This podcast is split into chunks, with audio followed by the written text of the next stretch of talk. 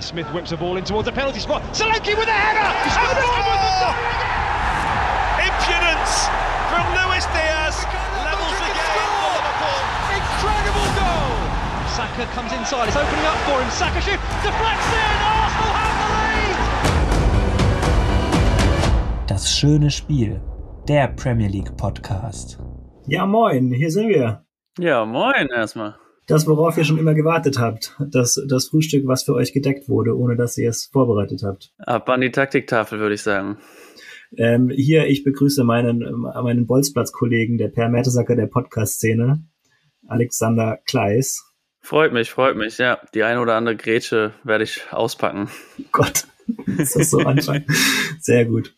Und ähm, ja, und, und ich, Immanuel Petersen, wir beide haben uns überlegt, jetzt auch mal hier reinzustarten und das, was noch in der Welt des Fußballs fehlt, die Lücke zu füllen und jetzt hier mal über Tacheles zu sprechen, über den englischen Fußball. Voll. Äh, Augenmark ist äh, das Geschäft in der Premier League, würde ich sagen. Ne? Vielleicht hier und da mal einen Blick in einen Pokal oder die Champions League, aber Augenmark liegt auf der Premier League, würde ich sagen. Und alles, was dort passiert auf der Insel, hat unsere volle Aufmerksamkeit ja, also der Angelpunkt ist die Premier League und über die Geschehnisse auf und neben dem Platz sprechen. Wir wollen, wir wollen ein bisschen genauer reinschauen in verschiedene Spiele und das soll ja ein bisschen lebendiger sein ähm, als, als so manch anderes und einfach eine gute Ergänzung zum, zum sonstigen Geschehen, zu den Spielen, die man schaut und ein paar Fakten und, und der Fanblick einfach mit drin, plus noch so die, die Mischung aus Hip-Hop und Rock'n'Roll sein. Oh man, jetzt wird echt ein bisschen viel mit irgendwelchen Andeutungen. Ja, ich sag mal so, wenn die Chancen da sind, muss ich auch reinmachen, ne? Ja, also wir wollen auf jeden Fall ein, ein Fangefühl hier auffangen und aber auch äh, unsere Expertise einbringen, ähm, die, die verschiedene Zahlen, Daten, Analysen dann unterlegen zur Premier League. Voll. Ich meine, an diesem Punkt kann ich auch sagen, ähm, natürlich Hintergedanke war, ich wollte über Arsenal reden äh, mehr und das nicht nur äh, mit meinem Bruder oder irgendwo zu Hause mit mir selber vor den Spielen, sondern äh, das auch einfach mal ins Internet bringen. Ja, weil Alex ist großer Arsenal-Fan und Internet-Freak und diese Leidenschaften müssen einfach mal verbunden werden. Die müssen Voll. raus. Apropos Expertise.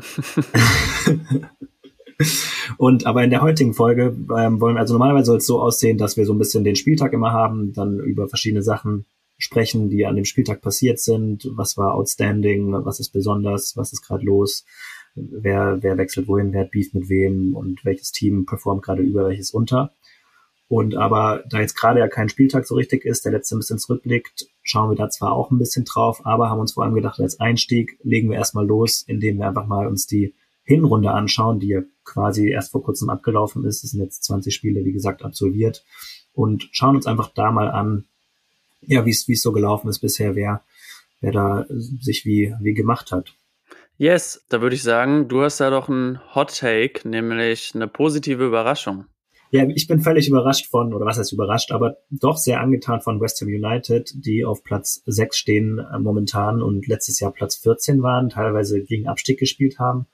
Dann auch gut Mehrfachbelastung sind die Teams da ja eigentlich deutlich mehr gewohnt als Bundesliga-Teams, aber eben in die Europa, Europa League gekommen sind durch den Gewinn der Conference League äh, letztes Jahr und da aber auch wirklich solide Erster geworden sind. Und äh, das, das hat mich doch, muss ich sagen, überrascht, dass, dass die da so, so vorne, vorne mitmischen und andere Teams, die ich da eher erwartet hätte, bisher hinter sich lassen und eigentlich eine sehr, sehr konstante ähm, Runde spielen bisher. Voll, voll. Also ich meine, gerade in der letzten Zeit hatten die auch einen, einen starken Run, ja auch gegen Arsenal gewonnen und ähm, generell äh, so generell können wir vielleicht später nochmal auf so Transfers oder so gucken. Ähm, aber auch natürlich waren nach dem Sieg äh, des Pokals, Europapokals, quasi ja ein krasser Abgang mit Rice.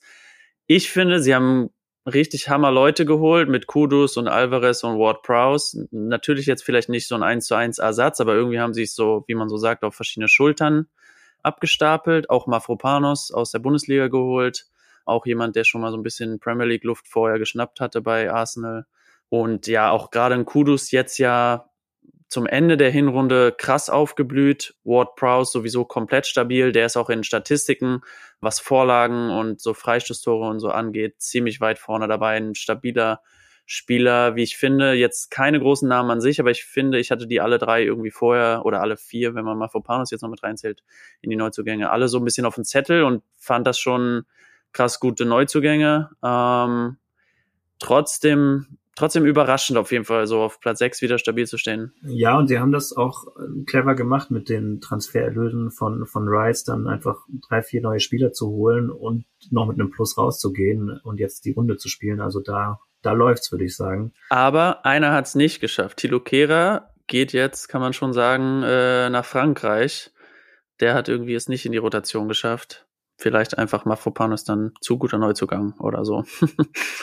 Wobei die da ja ihre Stamminverteidiger haben mit äh, Zuma und wer war der zweite? Ähm, ja, Aguer, glaube ich, ist der zweite, der Stamm spielt. Ich glaube, der kam das Jahr davor oder so. Ja, aber äh, nagelt uns nicht immer auf die Zahlen fest, weil auch da haben wir noch Luft nach oben. Da, da, da werden wir uns aber auf jeden Fall reinfuchsen und immer, immer stabiler werden. Auf Zahlen festgenagelt ist auch welches Team? Was leider nicht die Zahlen liefert, die es müsste. Ja, da könnte man natürlich nennen Manchester United und Chelsea. Das ist um, fast schon ein Evergreen die letzten Jahre, wie was das für Auf- und Ab-Saisons sind. Und das zeigt sich ja jetzt auch wieder. Chelsea können wir vielleicht kurz nochmal einzeln drauf schauen die letzten Spiele scheint es irgendwie wieder bergauf zu gehen, aber so diese, diese Findungsphase, die sie hatten die letzten Jahre zwischendrin ja mit Lampard als Trainer, wo es ja auch so hieß, so ja, Neustadt und dann mit Tuchel sind saustark gewesen, eigentlich einen saustarken Kader und ja, auch wie dies, wie das alles so passiert ist, dass dann Tuchel doch irgendwie gegangen wurde, alles, also da, da war man ja eigentlich wieder erstarkt so gesehen und hat ja auch, man hat natürlich auch erzwungene Umbrüche gehabt äh, durch die ganze äh, Investorgeschichte und so, aber wild, sehr wild, ein bisschen Telenovela-mäßig alles und vor allen Dingen ein bisschen FIFA-Karrieremodus auch. Einfach jedes Talent äh, der Welt geholt irgendwie. Sehr viel Geld ausgegeben, aber so langsam, wie du schon meintest, jetzt kommen sie so, jetzt machen sie die Siege.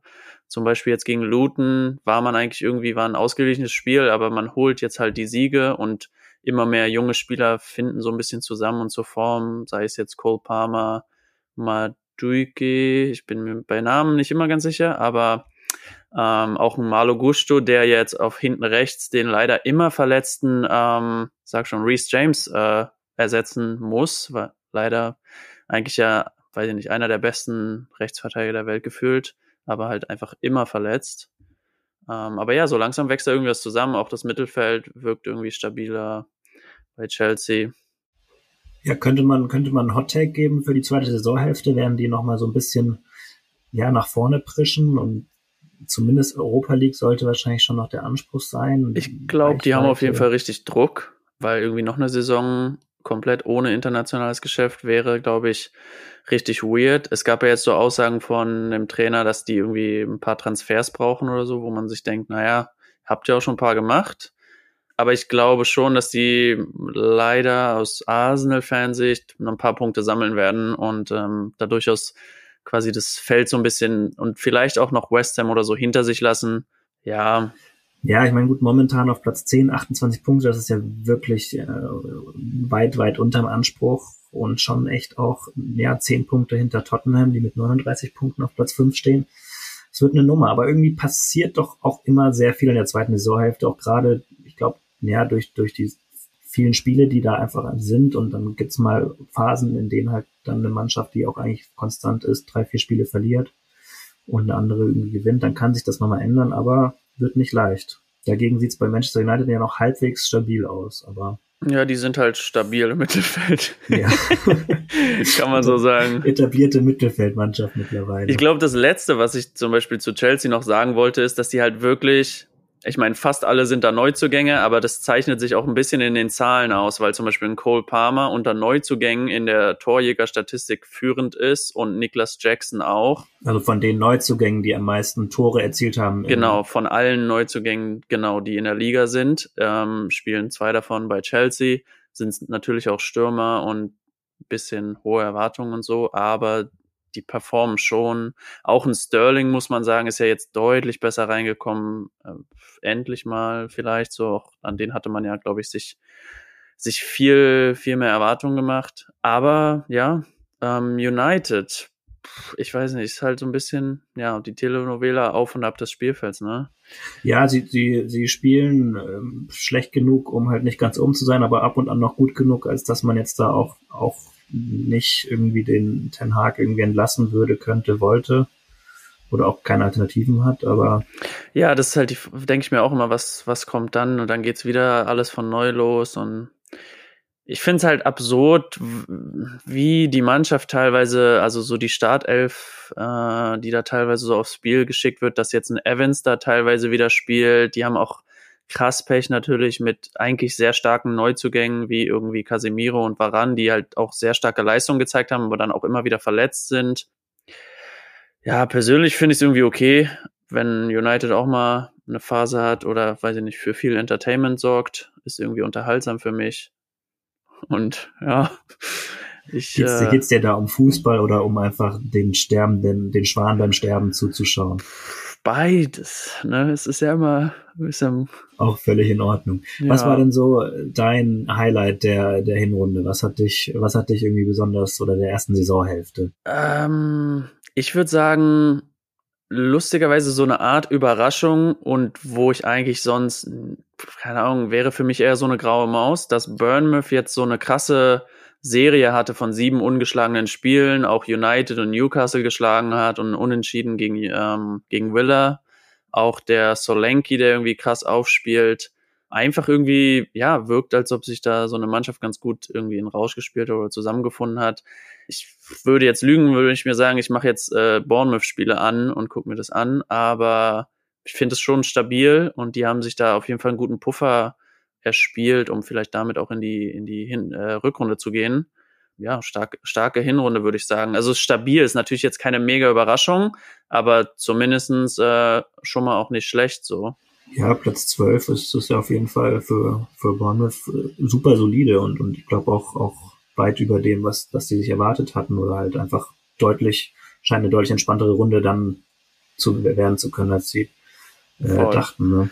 Ansonsten ist es nicht wirklich überraschend, aber Aston Villa halt weiterhin auf einem starken Kurs. Also ich meine, Unai Emery, das, was er irgendwie damals bei Arsenal nicht so richtig etablieren konnte oder durfte in der schwierigen Phase, ja, der zeigt jetzt halt wirklich, dass er einfach ein krasser Trainer ist.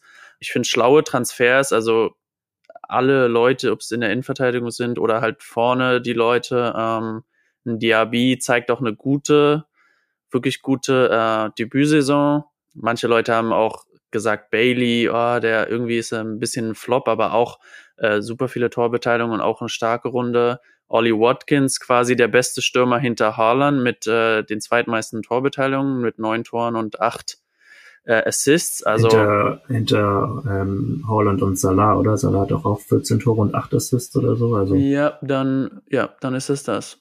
Aber Gut, ja. Dafür bist du da. Ich bin ja hier nur der Bol Bolzplatz-Raudi. Was, was, ich aber noch den Bolzplatz-Raudi fragen wollte, ähm, Unai Emery, der jetzt Trainer ist, tut das weh jetzt zu sehen, dass der eventuell dort vollenden könnte, was er bei Arsenal angefangen hat? Was wäre denn jetzt mal, ich meine, die sind jetzt drei Punkte hinter Liverpool. Das ist sehr wahrscheinlich, dass die nochmal einbrechen und dann wahrscheinlich eine super Runde spielen, auf vier oder fünf rauskommen. Was wäre, wenn jetzt so weiterspielen bis zum Schluss um die Meisterschaft mitspielen? Dann, ja gut, brauchen wir jetzt auch nicht sagen. Aber würde, würde ja schmerzen. Ne? In der Bundesliga würde wahrscheinlich jeder zustimmen, wenn er sagt, ja, Hauptsache Bayern wird nicht Meister. Und ich sag mal so, ist für mich immer besser, wenn irgendein anderes Team außer irgendwie Liverpool United oder City oder auch Chelsea Meister wird. Deswegen auf jeden Fall. Und einmal Gunner, immer Gunner, damit ich jetzt hier alle Phrasen einbringe. Ach so, dann, ähm, dann wäre das, dann wäre das quasi der Titel für, also für Arsenal mitgeholt. Klar, klar. Also das am Ende, also unter Arsenal-Fans gibt's immer diese Gags, dass am Ende alles Arsene Wenger eingefädelt hat, weil da werden immer super Zusammenhänge rausgestellt. Zum Beispiel, weiß ich nicht, Arsene Wenger hat Chambers geholt, hat den dann an Aston Villa verkauft und Unai Emery auch, wurde gefeuert gefeuert, damit er dann mit Aston Villa Meister wird und so weiter und so fort. Also da wird's, äh, ich denke, ja, weiß ich nicht, ich will jetzt nicht für alle Arsenal-Fans sprechen, aber ich glaube, da gibt's durchaus würde es da Sympathien geben und ich fände auch, ich würde es ihm gönnen und ich würde es Aston Villa auch gönnen. Ich finde einfach sympathisches Team, viele coole Spieler, äh, gute Arbeit irgendwie, ja, lieber als Kloppo. Okay, wäre natürlich krass, aber wird sich noch zeigen. Ähm, auf jeden Fall wirklich stabile erste Saisonhälfte und ja, ich meine, die waren letztes Jahr auch vorne mit dabei, aber dass sie jetzt da unter den Top 4 stehen, so solide, das ist schon voll. stark und ja auch die Top-Teams schlagen, ne? Arsenal geschlagen, äh, City auch geschlagen, glaube ich. Mm, da weiß ich gerade gar nicht mehr. Aber ich, also ich glaube jetzt nicht damit, dass die ein ernsthafter Kandidat sind am Ende für die Meisterschaft, aber durchaus äh, ja einfach stabil und es wirkt so, als ob die sich auch mit einer Ruhe da irgendwie etablieren können oben einfach. Gegen City haben sie 1-0 gewonnen, ja. Ja, ja, doch. ja, ja.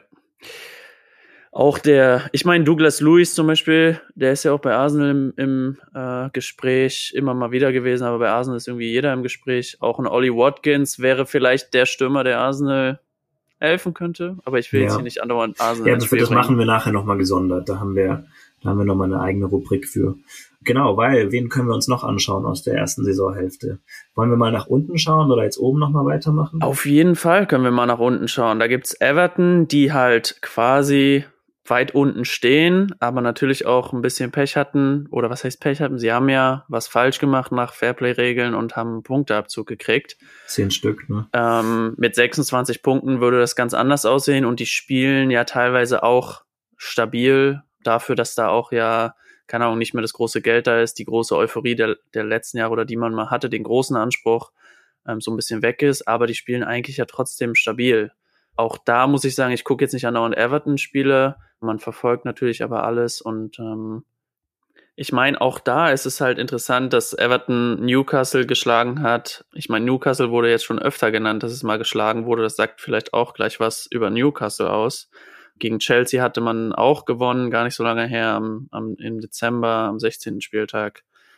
Ja, ja, gut, dass die halt jetzt so weit unten stehen, liegt einfach vor allem an dem Punkteabzug. Sie hatten die letzten zwei Saisons irgendwie auch unten drin gestanden, unabhängig vom Punkteabzug. Also irgendwie, aber haben immer die Wände noch gekriegt, sind auch seit 92 in der Premier League, seit es die Premier League gibt und haben, haben sich da auch eben äh, jetzt in schwierigen Jahren gehalten, sind ja sonst schon auch mal gut dafür in der oberen Hälfte zu sein eigentlich, aber und werden es eben dieses Jahr auch eher, aber mit dem Punkteabzug geht's halt eher wieder als gegen den Abstieg, aber sind auf jeden Fall ein Team, was, was mit allen mitspielen kann. Das sieht man deutlich. Ja. Ich finde es spannend, äh, was du sagst über Newcastle eben, dass man dann immer so sagt, ja, die haben Newcastle geschlagen. Das wird dann immer so als, als sozusagen als Ritterschlag fast schon genommen, dass eine Mannschaft stark ist, weil halt Newcastle einen krassen Kader hat, weil die letztes Jahr Vierter worden, weil die spielen auch krass gut. Und vor allen Dingen waren die super stark in der Defensive letztes Jahr, hatte ich das Gefühl bei Newcastle. Und ja, und jetzt ist es, genau, es fehlt irgendwie defensive Stabilität. Das hatte mir ähm, auch notiert und es ist super überraschend, dass die jetzt, also schon, das finde ich auch nochmal überraschend, dass die jetzt auf Platz neun stehen wiederum. Ich meine, es ist, es ist tatsächlich oft mal so in der Premier League, dass es halt normal ist, dass ein Team, was, was normalerweise international spielt, vielleicht auch mal drei, vier Plätze nach hinten fällt, weil man Umbruch oder sonst was, aber die haben jetzt keinen großen Umbruch oder irgendwas gehabt. Voll. Aber ich glaube, die haben ein paar Verletzungen, aber bin ich mir auch gerade nicht sicher und konnte leider nicht äh, genug recherchieren. Aber ich glaube, der Trippier ist, äh, war öfter verletzt. Ähm, ich weiß nicht, ob die Neuzugänge so gezündet haben, wie sie sich das erhofft haben. Die hatten ja auch ein bisschen ein, zwei Spieler quasi ausgetauscht. Auf den Flügelpositionen ist der Saint-Maximin gegangen und dafür der Gordon, glaube ich, gekommen. Aber ich würde auch sagen, ich weiß nicht, sind da unsere generellen Ansprüche an Newcastle einfach gestiegen aufgrund der starken Saison und auch aufgrund halt, dass man die jetzt halt als größerer Verein wahrnimmt, äh, wegen Investor und so weiter und so fort. Und dass sie eigentlich ja, also sie haben ja jetzt auch eigentlich schlau agiert. Sie haben stabil gespielt, sie haben Spieler geholt, die jetzt nicht nach großen Namen oder so klingen, aber ja einfach Qualitätsspieler sind so. Ähm, ja, sie haben ja ein unfassbar gutes äh, Scouting-System und, und irgendwie da eigentlich äh, sau, sau clever auch agiert. Und bei denen hat's ja dann, dann geklappt, was man sich immer so erhofft von diesem Effekt, dass man dann sehr viel Geld zur Verfügung hat, dass sie dann irgendwie auch plötzlich einen Kader zusammen hatten, der, der einfach eine gute Truppe ist. Und ähm, das, deswegen war es auch, glaube ich, weil das dann so ne, so schrittweise eigentlich relativ solide aufgezogen wurde innerhalb von recht kurzer Zeit, dass, dass man das dann schon auch als Hausnummer genommen hat und eigentlich eben den Anspruch daran hat. Ich denke, dort wird es auch so sein, dass das, dass das jetzt so bleibt, das zu wiederholen. Wobei denen auch bewusst ist, dass das eben in der Premier League einfach auch verdammt schwer ist. Also, aber es ist, ist trotzdem witzig, dass es echt immer, immer noch so, oder ja, es, die haben sich einen Namen gemacht. Muss man voll, voll, voll. Und ich meine, man hatte halt auch Pech mit dem quasi Königstransfer mit Sandro Tonali und dem ganzen Wettgeschichten-Ding, dass er dann halt, der spielt ja jetzt glaube ich, gerade gar nicht mehr, ne? Ist ja nicht erlaubt und so. Das liegt ja jetzt auch schon irgendwie ein paar Monate her, aber hat man natürlich viel Geld in den gesteckt und wollte da vielleicht auch irgendwie so eine Lücke oder irgendwie einen Spieler holen, der der das Team nochmal so auf eine andere Ebene hebt. Und ich muss mich korrigieren, es war nicht Gordon, es war Harvey Barnes, den sie geholt haben von Leicester, die ja abgestiegen sind. Und dafür ist äh, quasi Maximal gegangen, also einen neuen Flügelspieler geholt, ausgetauscht. Livramento hatte man noch geholt als Rechtsverteidiger. Äh, Aber ja, also ich finde Newcastle irgendwie okay. Ähm, ich glaube, die werden sich auch irgendwie wieder fangen. Die haben halt auch wirklich Qualität im Kader. Ähm, ja, ganz kurz noch nachgereicht. Tonali ist äh, für zehn Monate gesperrt worden wegen der Verwicklung und ist eben schon, ist, er hatte es schon bei Newcastle unter Vertrag und äh, ja, darf halt da nicht spielen. Vielleicht steckt er nächste Saison ein. Yes, genau. Ja, der hatte ja, der hatte ja, glaube ich, die ersten, weiß ich nicht, das, das liegt halt echt schon ein bisschen zurück, deswegen war das bei mir schon abgehakt, diese Wettgeschichte. Aber der hatte ja die ersten paar Spieltage gespielt und so, war auch. Ja, ja, das, das Urteil okay. kam äh, Ende Oktober, dass der nicht ja. spielen durfte. Ja. Ähm, aber ich, ich weiß nicht, sollen wir über die Klassiker reden? Warum ist City eigentlich nicht Erster? Das stimmt, das können wir gleich machen. Hatten wir unten, hatten wir es noch nicht ganz abgehandelt, wir sind jetzt ein bisschen gesprungen oder sind wir überhaupt richtig nach unten gekommen? Nicht so richtig, ne? Aber äh, also ich meine, ganz, machen. ganz unten, will man da irgendwas drüber reden? Wie viele Sheffield-Spieler hast du dir angeguckt? Ein paar Highlights, also ja gut, dass Sheffield absteigt, ist ja relativ sicher, würde ich mal sagen. Da wird nicht mehr, ich meine, neun, neun Punkte. Ja, ich glaube, da wird nichts mehr passieren. Die, die sind halt die schlechteste Defensive auch, wenn man jetzt einfach nur auf die kassierten Tore guckt. Ähm, und ja, auch offensiv abgeschlagen. Die haben selbst nochmal fünf Tore weniger als Burnley oder so. Und zum Beispiel bei Burnley, wenn man jetzt ein bisschen springen will, auf eine Mannschaft, die vielleicht nochmal ein bisschen mehr Hoffnung hat. Ich fand die teilweise gar nicht so schlecht, was ich gesehen habe von denen. Natürlich auch sehr schwer für die, aber da kommt jetzt auch Lyle Foster wieder, äh, der für bestimmt noch ein paar mehr Tore gut ist. Ähm, der war jetzt auch irgendwie verletzt. Also. Also Burnley und Sheffield United wird schwer, schwierig daraus kommen. Luton würde ich mir irgendwie wünschen. Ich, die haben auch noch erst 19 Spiele absolviert und könnten, ja, ich glaube, die könnten es eventuell mit Ach und Krach schaffen, am Ende die Klasse zu halten, aber das weiß man nicht. Aber ich finde, die spielen eigentlich recht stabil eigentlich für das, was sie zur Verfügung haben. Ja, voll. Also ich finde Luton auch, ich meine, ist halt so ein bisschen diese romantische Fußballgeschichte, für die wir auch hier sind und die machen irgendwie einen guten Job. Jetzt auch im letzten Spiel gegen Chelsea eigentlich gut dabei, auch von den Statistiken und so, es die Tore angeht, die Chancen äh, ziemlich ausgeglichen, würde ich jetzt das interpretieren. Haben sich dann halt erst spät belohnt und konnten dann die Aufholjagd nicht komplett äh, durchziehen, haben dann halt nach dem 3-0 noch zwei Tore gemacht. Aber ja, wenn die sich das ein oder andere noch ein oder andere Mal noch belohnen, äh, auch wirklich mit Siegen, ja, bleibt abzuwarten, was dann halt mit Everton passiert. Brentford ist da unten halt auch noch drin. Ich finde, Brentford ist eigentlich auch eine ziemlich stabile Mannschaft, immer krass unangenehm zu bespielen, wenn ich jetzt an die Spiele denke, wenn Arsenal da spielt. Ähm, auch unangenehm wird schwierig. Wenn wir jetzt ein bisschen über das aufsteigende Team da unten sprechen wollen, kommen wir halt zu Nottingham, die halt einen Trainerwechsel äh, vollzogen haben. Da ist jetzt Nuno Espirito Santo und gleich direkt mit zwei Siegen gegen zwei große Teams, äh, gegen United und Newcastle wieder eben. Ja, ob das jetzt, keine Ahnung, gegen die kann man gerade auch mal gewinnen, weil ja, bei, bei United ist halt immer alles drin und Newcastle ist halt einfach gerade echt äh, anfällig. Ähm, aber weiß ich nicht, ich habe das Gefühl, könnte sich jetzt Newcastle fangen und die haben auch irgendwie eigentlich einen stabilen Kader und viel Qualität im Vergleich zu denen, die da sonst so unten drin stehen. Also Newcastle, glaube ich, äh, Newcastle, Nottingham, glaube ich, äh, kommt da eher unten raus als jetzt so das eine oder andere Team. Also die sind, schätze ich, deutlich stärker ein als jetzt Luton oder Burnley von der, von der spielerischen Qualität. Die haben ja auch die letzten zwei Jahre immer wieder viel investiert.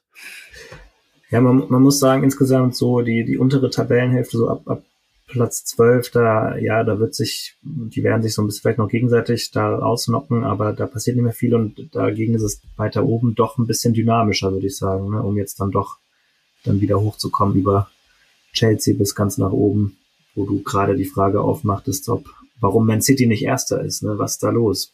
Ja, ich habe das Gefühl, also aus meiner Sicht, so im Titelkampf der letzten Jahre, finde ich, dass City sich durchaus immer so Hängepartien erlaubt und am Anfang der Saison, Mitte der Saison äh, auch mal Spiele verliert, gar nicht so so stark durchmarschiert, wie man es denkt, aber im hinten heraus gewinnen die dann halt auf einmal alles und man darf nicht vergessen, dass De Bruyne so gut wie kein Spiel gemacht hat. Rodri kam jetzt erst wieder zurück und tja, wenn die jetzt wieder spielen, ich glaube, dann sieht das auch nochmal anders aus. Nicht jeder Neuzugang zum Beispiel hat bei denen auch krass performt. Ein Grealish ist auch so ein bisschen raus gewesen jetzt, ne? mhm. ne? Dafür hat aber Doku zwischendurch krass aufgespielt, ein paar Spiele lang. Bisschen gezeigt, was aus dem man vielleicht werden kann. Ich finde aber City jetzt gar nicht so interessant. Also, klar, aus, wenn ich jetzt die Arsenal-Brille mal kurz wieder aufsetze, dann denke ich mir so, ja, einfach immer gut, wenn die stolpern, so weil man einfach weiß, wie stark die sind und wie, ähm, ja, wie, wie hart es ist. Auf der anderen Seite, was ich mir noch so oben wünsche, die noch so ein bisschen da vielleicht Konkurrenz bieten zu den Leuten, die noch nach Europa wollen, äh, weil ich denke mal United und Newcastle und Chelsea haben alle drei noch den Anspruch, weiter nach oben zu kommen, auf jeden Fall europäisch zu spielen. Aber Brighton und West Ham sind halt da oben gerade noch mit drin und von Brighton hoffe ich mir auch, dass die ja weiter irgendwie so stabil bleiben. Auch die hatten irgendwie krasse Abgänge äh, mit Caicedo, mit dem Keeper, der zu Chelsea gegangen ist. Ähm, da war noch irgendjemand gegangen. Aber die haben zum Beispiel Milner geholt, der jetzt irgendwie auf Rekordjagd ist. Ähm, Groß spielt eine starke Runde mit vielen äh, Vorlagen wieder mal und auch irgendwie mal Linksverteidiger, kurz mal Nationalmannschaft gespielt.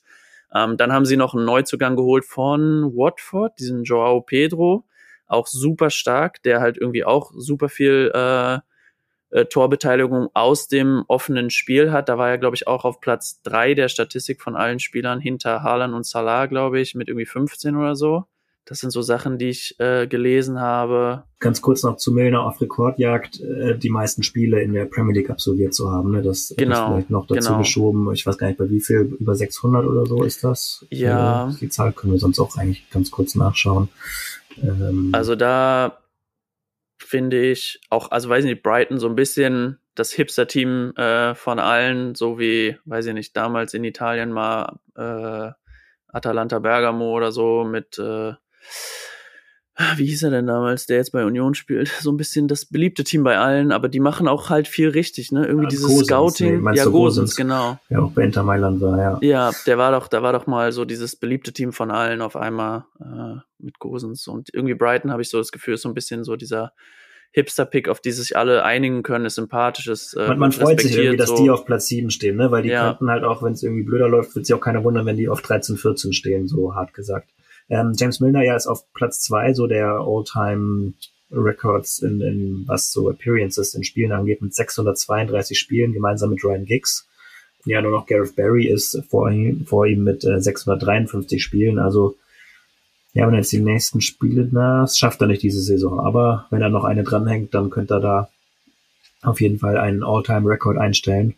Und also ist ja nicht nur so, dass er da jetzt einfach noch ein bisschen spielt, um dann Rekord zu knacken, sondern er stabilisierte ja auch unfassbar und äh, macht dann einen wahnsinnig guten Job. Voll, also er hat 18 Einsätze anscheinend, das ist auch mehr als mal so ein bisschen Ergänzungsspieler. Ich meine 38, eine Saison wird er wahrscheinlich noch machen, je nachdem wie viel er da dann spielt. Vielleicht kommt er noch an die Spitze. Schon, vielleicht äh, ist das auch ein Ansporn, dann nochmal weiterzumachen. Hoffentlich, schon, ne? Äh, schon, ne? Ver verletzt er sich nicht. Ja, sollen wir sonst dann, ich meine, wir haben jetzt soweit alles irgendwie so ein bisschen abgedeckt. Willst du schon zu, zu nochmals gesondert zu Arsenal kommen oder hast du noch, willst du noch was loswerden zu liegt dir noch was auf dem Herzen? Also bevor ich jetzt über Tottenham reden muss, rede ich doch lieber über Arsenal. Ich wollte noch einen Satz zu Tottenham sagen. Die, die machen das solide, muss ich sagen. Die spielen da ungut mit, die sind in Schlagdistanz. Nachdem man sie am Anfang der Saison irgendwie super gehypt hat. Da waren sie noch besser, da ist es ist ein bisschen eingebrochen. Das hatte sich eingependelt so ein bisschen, ne? Aber jetzt, äh, da kommt ja vielleicht noch der ein oder andere im Winter, können wir noch mal drauf gucken nachher. Ja. Ähm, aber ja, hau doch gerne mal raus. Dann hauen wir jetzt mal was raus. Only headed half clear. Havertz missed kicks. What a chance for Arsenal. Patience needed at the moment for Arsenal. Arsenal won 50 0. in the middle for Arsenal. It's Saka. Alex and the Young Guns. Ja, das ist nämlich die Kategorie, in der Alex dann gesondert oder nochmal ausführlich über Arsenal sprechen darf. Alle, die das nicht interessiert, können dann ausschalten oder vorspulen. Aber ich hoffe, ihr bleibt natürlich dran. Und noch kurz zur Erklärung. Äh, jetzt haben wir ein bisschen lang gelabert, ohne dass wir sowas hatten. Aber eigentlich ist der Plan, dass wir uns damit auch ein bisschen strukturieren.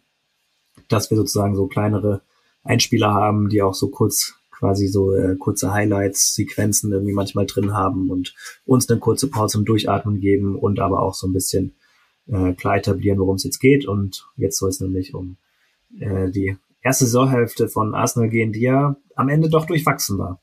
Ja, muss man sagen. Also eine lange Zeit ähm, haben die Ergebnisse quasi gestimmt. Man hatte ja auch das ein oder andere Spiel, wo man wirklich spät noch den Siegtreffer gemacht hat, was vielleicht jetzt auch so ein bisschen ähm, drüber hinweggetäuscht hat. Äh, aber ich hatte schon die ganze Zeit das Gefühl, dass das Spiel dieses Jahr von Arsenal deutlich weniger flüssig läuft, deutlich wir ein wir Probleme haben einfach mit Torchancen, nicht mit Torchancen kreieren, sondern mit Torchancen verwerten, weil ja, ich weiß nicht, also wenn ich jetzt so wirklich mit der Fanbrille drauf gucke und Saka genauer beobachtet habe, immer wieder, er hat Schwierigkeiten irgendwie ähm, an Spielern vorbeizukommen, neue Ideen zu haben, weil sich, glaube natürlich auch alles auf ihn fokussiert, auch auf Martinelli und äh, Jesus jetzt kein, keine Ahnung, kein, keine Tormaschine ist, aber auch der, äh, ja, hätte schon mal fünf Tore irgendwie mehr machen können.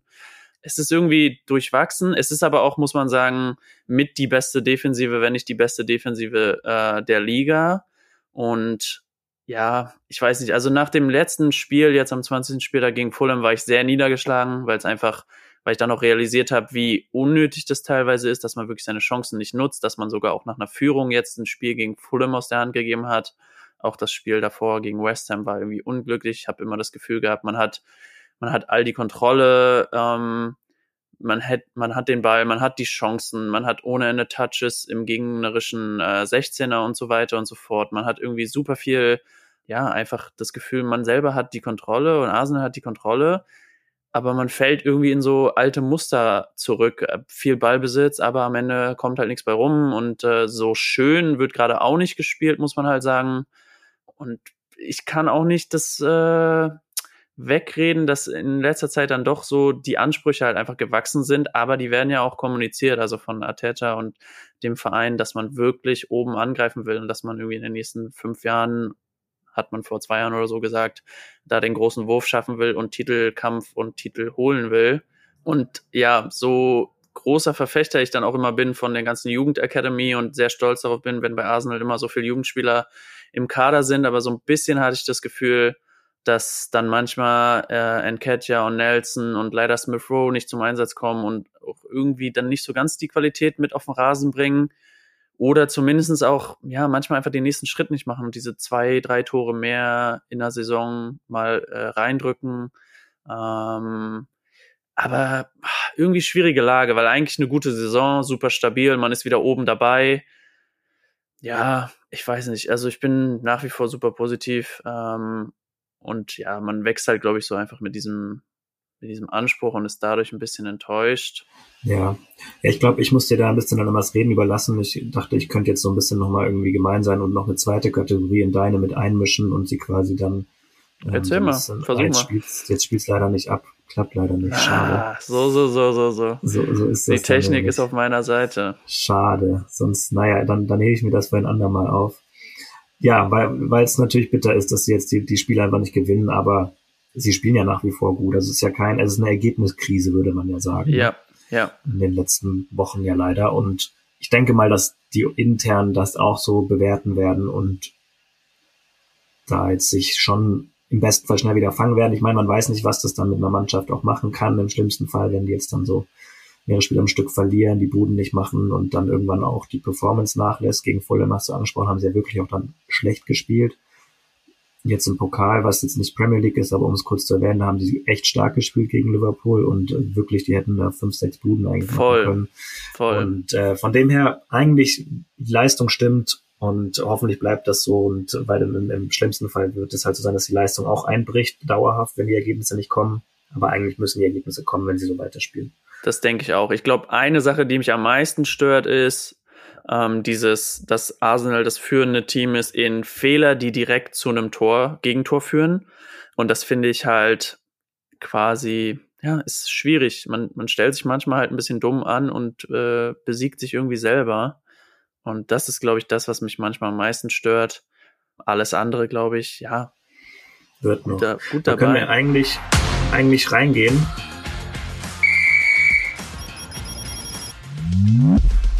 Zahlen, Zahlen, Daten, Daten, Fakten, Fakten. Weil ich fand es jetzt einen guten Übergang, um jetzt mal wirklich gesondert, wir haben es so ein bisschen manchmal angerissen, äh, drauf, drauf zu schauen, auf so ein paar Sachen, die wir uns angeschaut haben, die uns überrascht haben, äh, statistisch gesehen, die dann irgendwie entweder nochmal untermauern, warum ein Team jetzt gerade nicht so gut ist oder eben warum ein Team überraschenderweise auch gut ist.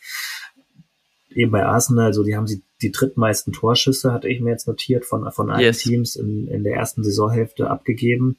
Und dann aber im, im Vergleich so zu den anderen Top 5 Teams einfach jetzt nicht viel weniger, aber schon deutlich weniger Tore geschossen dann. Ja. Wenn sie haben sieben, 37 Tore geschossen und wenn man dann schaut, die vorhin stehen, die haben alle 43 und 45, also Villa und Liverpool, was sieben, die sieben, acht Tore mehr sind und ähm, haben aber eben gleich viel bis mehr Schüsse ab, äh, ab, abgegeben. Voll. Und man sieht halt auch bei Arsenal, dass sie deutlich unter dem äh, Expected Goals Wert sind, was bei den anderen Teams da oben nicht der Fall ist. Ähm, und das ist auch, ja, ja, Chancen, Chancen. Und, und, und trotzdem sind sie dann ja immer noch wunderbar in, in Schlagdistanz da mit 40 Punkten. Also ich meine, ne, man könnte sich dann fragen, was wäre, wenn, wenn das sozusagen so ein bisschen ergebnismäßiger rauskommen würde, wie sie spielen, dann, dann müssten sie ja fast, ja, fast irgendwie drei Punkte vor den anderen ja, stehen, gefühlt, ja. ne? Ja, man war ja, man war ja zu einem Zeitpunkt mal vorne und man hatte das so ein bisschen die Kontrolle in der Hand. Ist natürlich auch immer die Frage, will man Erster sein? Lässt man sich so ein bisschen davon täuschen, dass man irgendwie mit zwei Punkten Erster ist oder so? Weil ja auch City, glaube ich, die haben im Moment noch ein Spiel weniger. Ja. Ähm, und ja, das täuscht sowieso alles immer. Und es kann sich ja innerhalb von zwei Spieltagen irgendwie alles drehen, äh, wenn auch die da oben mal gegeneinander spielen und so. Was haben wir noch Schlaues rausgefunden zu Zahlen, jetzt auch unabhängig von Arsenal? Also, das ist eine gute Frage. Ich dachte, dafür bist du haben zuständig. Wir, haben wir noch was da? Ja, das dachte ich auch. Ich ähm, habe um, mir, glaube ich, alles schon, was ich jetzt mir hierfür vorbereitet hatte. Yes an sich gesagt. Ich habe gar nicht so krasse ähm, Zahlen. Ich habe zwei sehr random. Ähm, ach so, ich fand noch, ich fand noch ein Fact äh, spannend und der halt so zeigt, warum, warum ich vielleicht so ein bisschen Hoffnung habe auf Luton noch, dass die unten rauskommen. Mhm. Die haben einfach, ich glaube, elf Tore nach nach Standard sozusagen erzielt, was wirklich überragend ist. Also da sind sie sozusagen ganz oben, da sind sie fast mit, mit führend. Ja. Ähm, und ich glaube, das ist so, wird so ein bisschen auch der Key sein, dass, dass die überhaupt drin bleiben. Das ist, ja, sind einfach die Hälfte deren Tore, ähm, die die halt nach Standards schießen. Darauf sind sie dann angewiesen. Aber das ist einfach dann auch, auch eine Stärke, die dann, ja, auch, auch das spannend zu sehen ist, dass sie da halt, ja, ganz oben stehen, aber sonst ganz unten. Aber weil es halt sonst natürlich von der Spielanlage sind sie natürlich deutlich limitierter als andere Teams. Aber umso erfreulicher zu sehen, dass sie da halt auf jeden Fall einfach einen, Ding haben, äh, wo sie, wo sie einfach punkten mit können. Ne? Voll, voll.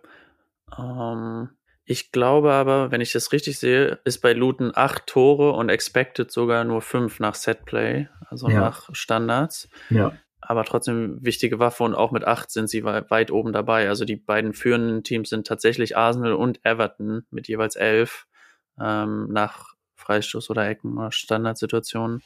Und das zeigt ja dann auch wieder, dass Arsenal eigentlich so von der Gesamtanlage her eigentlich wirklich das Top-Team aktuell ist, ne? von dem, dass, dass sie sich an Chancen aus dem Spiel raus erspielen, von dem, was sie aus Set-Play, also aus Ecken, Freistößen und so weiter an, an Chancen und an Touren dann vor allem auch kreieren. Das ist auch ähm, ein krasses Ding, was ich jetzt im, also ich höre viele englische Arsenal-Podcasts und bei den Kollegen quasi ähm, war auch ein Thema, dass Arteta auch mal das adressiert hat, dass ähm, man halt viele Wege finden muss, um Tore zu schießen. Und die haben ja auch einen neuen Standardtrainer. Und dass Arteta halt irgendwie bewusst war, dass man viele Wege finden muss, um äh, Tore zu erzielen und Chancen zu kreieren und so weiter. Ich weiß jetzt gar nicht mehr genau den Auslöser, warum man das finden muss, aber weil man wahrscheinlich, weiß ich nicht. Ach so, doch, weil die Leistung von äh, Saka und Martinelli halt sowas von stark bewertet wurden in der letzten Saison, dass man nicht davon ausgehen kann, dass die das jetzt automatisch auf Default quasi immer abrufen und so man halt ähm, das auf mehreren Schultern eigentlich verteilen will und auch auf mehreren ähm, Möglichkeiten. Und deswegen glaube ich auch bei Arsenal gerade ein Augenmerk auf die offensiven Standardsituationen gelenkt wurde. halt auch interessant. Jetzt habe ich aber mich gerade ja, komplett zwei, verdribbelt, so wie Saka. Ja, zwei, zwei Zahlen, die, die, die ich noch sehr spannend fand, dass eben, also gerade bei Gegentoren ist Everton eigentlich wahnsinnig stark. Die haben ähm, aus dem Spiel raus, wenn ich jetzt gerade richtig sehe, nur 13 Gegentore bekommen, also sind da eigentlich wahnsinnig stabil defensiv und klar sind auch wegen diesen 10 Punkten ja. ähm, so schlecht. Mal kurz gucken, wie viel es denn insgesamt sind. Die insgesamt nur äh, Gegentore gucken. Ja gut, insgesamt sind es deutlich mehr. Aber und äh, fand ich noch spannend. Also eigentlich, dass, dass manche Mannschaften auch defensiv, also gibt Ausreißer, die noch recht stabil sind an sich, rein von dem her, was aus dem Spiel heraus, was sie zulassen.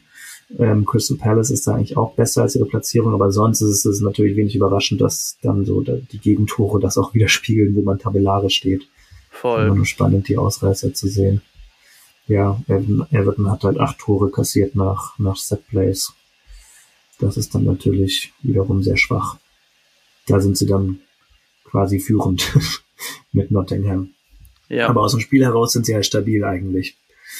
Und ja, dementsprechend, so, so kann ein Team natürlich auch sehen, wo, wo die Stellschrauben sind. Und ich glaube, so auf die Standardverteidigung sollte ja eigentlich nicht so schwer sein, im besten Fall, dass man da sozusagen sich verbessert und, und dementsprechend auch dann mehr punkten kann, wenn, wenn vor allem eben das Kernelement, die Verteidigung aus dem Spiel heraus gut, gut funktioniert. Voll, da kann ich jetzt nur nochmal zu Arsenal sagen, dass man zum Beispiel bei der ähm, Standardverteidigung deutlich über dem Expected, also was heißt deutlich, aber bei 2,87 und man hat fünf kassiert und ähm, das spiegelt schon wahrscheinlich auch eher so ein bisschen die Fehleranfälligkeit wieder, trotz des neuen neuen äh, Coaches da, dass man dann doch wieder auf offensiv zwar mehr draus macht, aber defensiv dann anfälliger ist. Aber es ist schon interessant, wie Zahlen generell teilweise einen anderen Trend schon ankündigen können oder zeigen können oder aber auch sehr doll einfach die Form bestätigen. Ähm das stimmt. Da werden wir auf jeden Fall noch äh, deutlich uns, uns steigern und noch äh, mit, mit deutlich mehr äh, Input an der entsprechenden Stelle kommen. Aber wir wollen natürlich auch ein bisschen das Bolzplatz-Feeling aufrechterhalten und Bolzplatz kann, kann sehr zeitlos sein, dass man Zeit und Raum vergisst oder auch nicht. Und ähm, so, so wollen wir diesen Space ja auch halten und aber eben schon auch da ein bisschen reingehen, äh, Dinge, die so über das übliche Fachsimpeln hinausgehen, mit, mit reinbringen. Fachsimpeln können wir auch hier.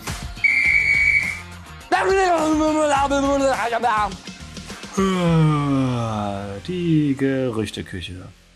Da kommen wir nämlich zu unserer nächsten Kategorie, dass wir jetzt nämlich noch mal ein bisschen schauen können, weil ja gerade äh, ist es wieder offen und es wird wieder viel gemunkelt, es wird schon fleißig hin und her gewechselt, was da jetzt so geht. Äh, ich weiß nicht, wir zeichnen am 9. Januar auf, da kann schon wieder einiges überholt sein, was wir jetzt eventuell sonst sagen. Deswegen können wir vor allem mal drauf schauen, was vielleicht schon feststeht.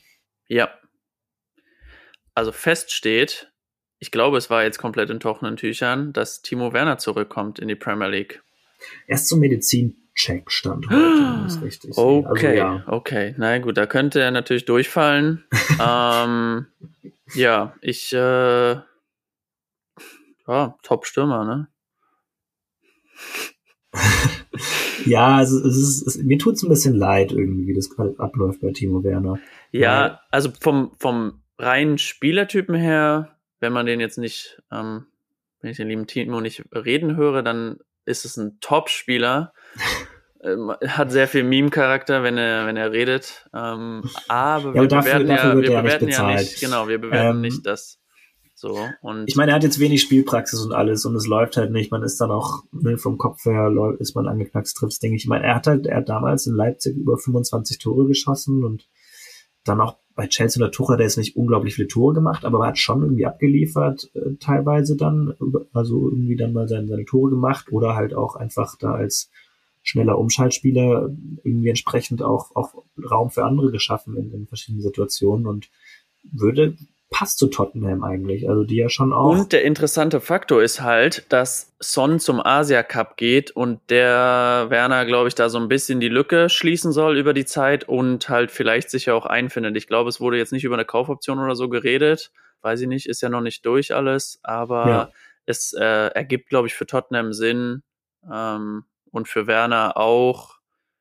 Ja, ergibt Sinn. Schauen wir mal. Ja, ergibt auf jeden Fall Sinn, weil passt auch, würde ich sagen, so vom Sp Spielstil Tottenham, die, die sozusagen schon auch versuchen, ein, ein Spiel da auf, auf schnelle Umschaltbewegungen auszurichten, da auch schon ein Großteil ihrer Chancen daraus kreieren und da passt Timo Werner super rein. Voll. Und dann ist ihm da alles Gute zu wünschen, wenn das dann ähm, in trockenen Tüchern ist. Tilo Kehrer hattest du, glaube ich, vorhin eh schon erwähnt, dass genau. der jetzt leider wieder, oder leider wieder, aber eben eine neue Perspektive sucht.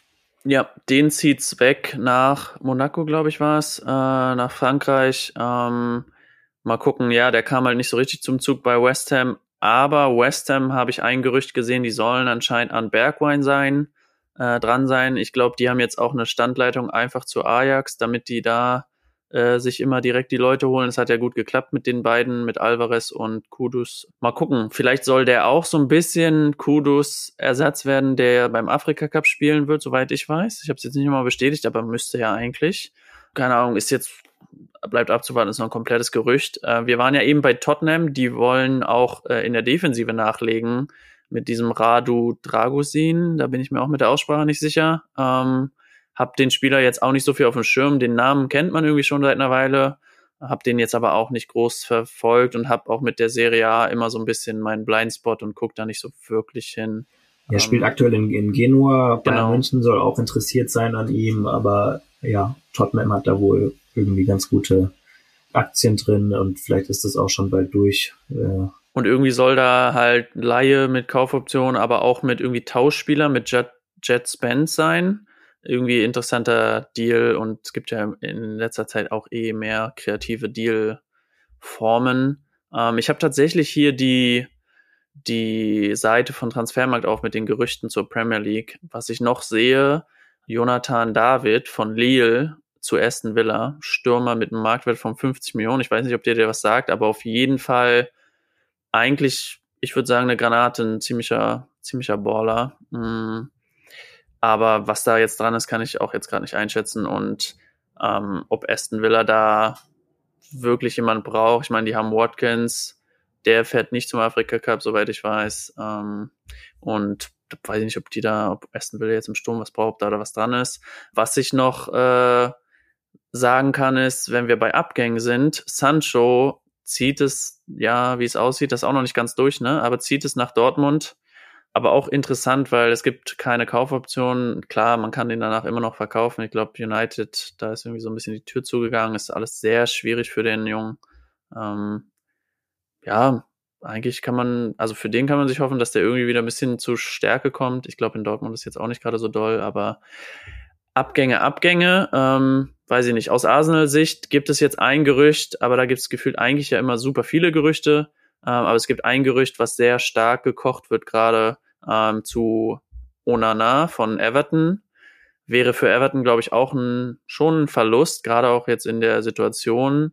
Und für Arsenal aber schon jemand, den ich durchaus als Verstärkung sehen würde, passt ins Altersprofil, ins Talenteprofil, ähm, irgendwie defensiv stark, robust auch ähm, und durchaus auch irgendwie ja kreativ und schließt so ein bisschen vielleicht äh, auch eine Lücke noch im Mittelfeld, was teilweise einfach nicht dünn besetzt ist, weil man hat noch Jorginho, man hat auch El Neni, aber vielleicht einfach nicht die Qualität und gerade auch auf irgendwie die nächste Saison geblickt und so auf die Zukunft wäre so ein Onana, glaube ich, durchaus ein äh, Talent äh, oder ein Spieler, den man haben könnte, gebrauchen könnte. Ist jetzt aber auch nicht das erste Mal, dass da so ein Gerücht aufkommt. Ich finde ein lustiges ähm, Gerücht, was ich noch gesehen habe, so ein bisschen aus, aus der Kategorie FIFA-Talente und man kennt irgendwie die Namen. Ähm, ist Valentin Barco, der spielt bei den Boca Juniors noch und ist halt ein Gerücht zu Brighton. Finde ich irgendwie passt total zu Brighton, weil das ist wieder so ein sehr junger Argentinier, den wahrscheinlich viele Vereine oder irgendwie alle FIFA-Spieler oder so schon mal auf dem Zettel hatten. Aber es würde trotzdem, glaube ich, irgendwie in dieses Scouting von Brighton passen.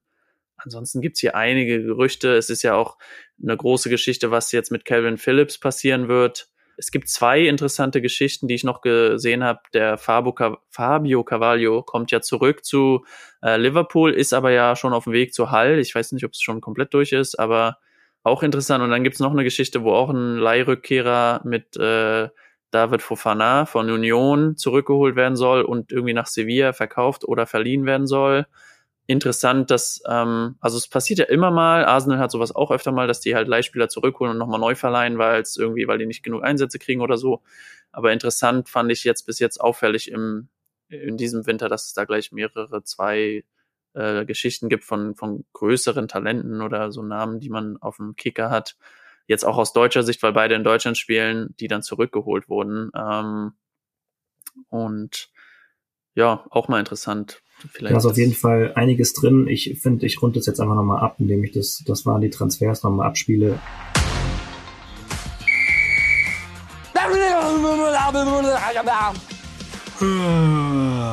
Die Gerüchteküche.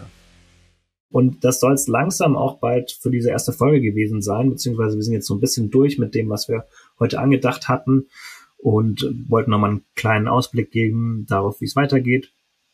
Und äh, zwar eben soll das ab jetzt hier regelmäßig stattfinden und aber nicht so, nicht in der Form wie heute, sondern nochmal dann ein bisschen mehr aus den Emotionen heraus des Spieltages, was da passiert ist, welches Spiel uns irgendwie besonders auffällt. Wir wollen das auch nicht so machen, dass wir irgendwie abhandeln, irgendwie alle Spiele durchgehen, die haben das gemacht und da haben die das Tor geschossen und die hatten die Aufstellung, sondern wir schauen dann sehr gewählt auf ein paar Spiele, die uns aufgefallen sind, die spannend waren, vielleicht auch auf das spannendste 0-0 des Spieltages, auf, auf das Spiel mit den meisten Touren. Da haben wir ja ganz viele coole kleinere Sachen vorbereitet, wollen vielleicht auch mal sonst in kleinere Nischen gehen und, und können uns auch vorstellen, thematisch mal sehr ausgewählte Folgen zu machen. Voll.